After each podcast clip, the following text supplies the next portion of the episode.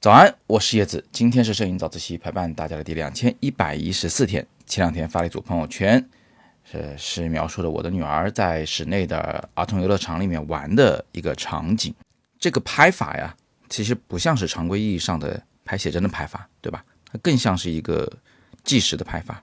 那我们今天先不讨论纪实，不讨论它的分类啊，我只想讨论一个我在拍孩子、拍儿童时候的一个心得，就是。你一定要跟他一起玩。我所谓的一起玩呢，不是假装一起玩，是真的一起玩。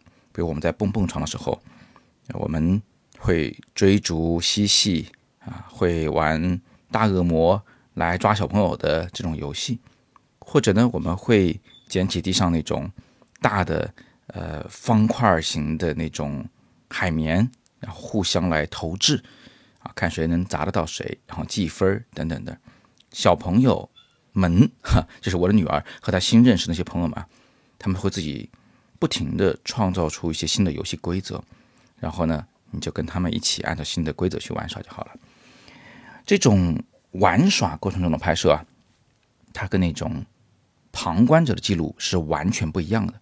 就这一组照片呢，它更有一个第一人称视角的感觉，就是你是融入其中的，你跟他是在一起的。啊这个感觉是非常宝贵的，也是很难获得的。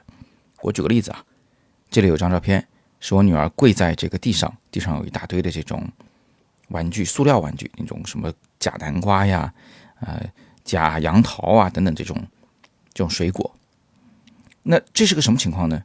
是我躺在地上，是他和另外一个小男孩让我当病人，我躺在地上，然后他俩给我来运来水果。啊，逼我吃水果的这么一个过程，所以你想，我就是真的是躺在地上的，我真的是在在那儿当病人的，我是极其的配合的啊。然后他俩呢就玩的非常开心，我在旁边拿着小相机啊，这么拍下这一幕幕，这个就是肯定是第一人称视角了，对吧？就是我就身处其中，所以看照片的人也会觉得他跟孩子们是玩在一起的。那另外还有一张照片是小麦麦。从一个那个黄色的大管道里钻出来的一瞬间，我拍了一张照片。你看他那个表情啊，特别的疯狂，特别的兴奋，对吧？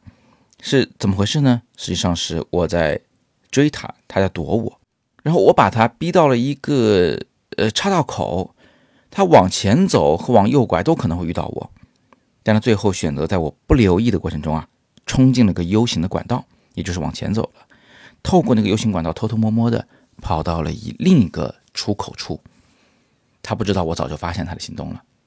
在他准备从这一个管道里钻出来，从我身边跑过去的一瞬间，我突然拿着相机出现在出口，而且是我的相机先伸过去了。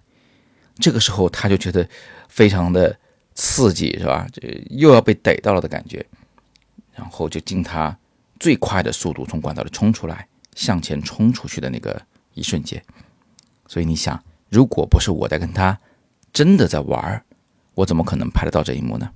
直到最后，我们玩了三个小时以后，小麦麦终于是倒在了那个 大蹦床的旁边，啊，这是最后一张照片，作为这九张照片的一个结束，作为我陪伴我孩子玩耍的这三个小时的一个结束。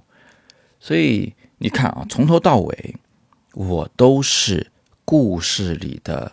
一员，这是我在十几年前我刚创业的时候，我还在做儿童摄影师的这个工作室的时候，我所积累的一个经验。就如果你想要去拍到孩子最这个活泼或者最真实、最动人的一个瞬间，最毫无掩饰、毫无伪装的一个瞬间，你就一定要成为他的朋友啊！一定要跟他玩起来、闹起来，然后在他的语境中，在他的规则中去。跟他玩耍，你不要把自己当个大人啊！不要说大人应该说的任何话，什么啊，别太疯了，别太疯了，来喝口水吧，或者你歇一会儿，你热不热？哎呀，你出汗了，你都看，你看你出一身的汗，来，先擦一下汗吧。像这些话一律不要讲，因为小孩子不会讲这些话，小孩子之间不会讲这些话。你如果一旦讲这个话，你身份就变了，对方就扫兴了，然后你跟他就有隔阂了，那你怎么样去记录？他的童年呢？我常常会见到有的家长跟孩子在拍照的问题上吵架，家长想让孩子站在一个风景前拍一个纪念照，孩子就是不配合。他为什么不配合？因为他没有留下过关于拍照的美好记忆。被拍的时候经常挨骂，经常被催促，经常被迫要摆出一张笑脸。所以，这样的孩子就通常会觉得被拍照这件事情是很尴尬的，而不是很愉快的。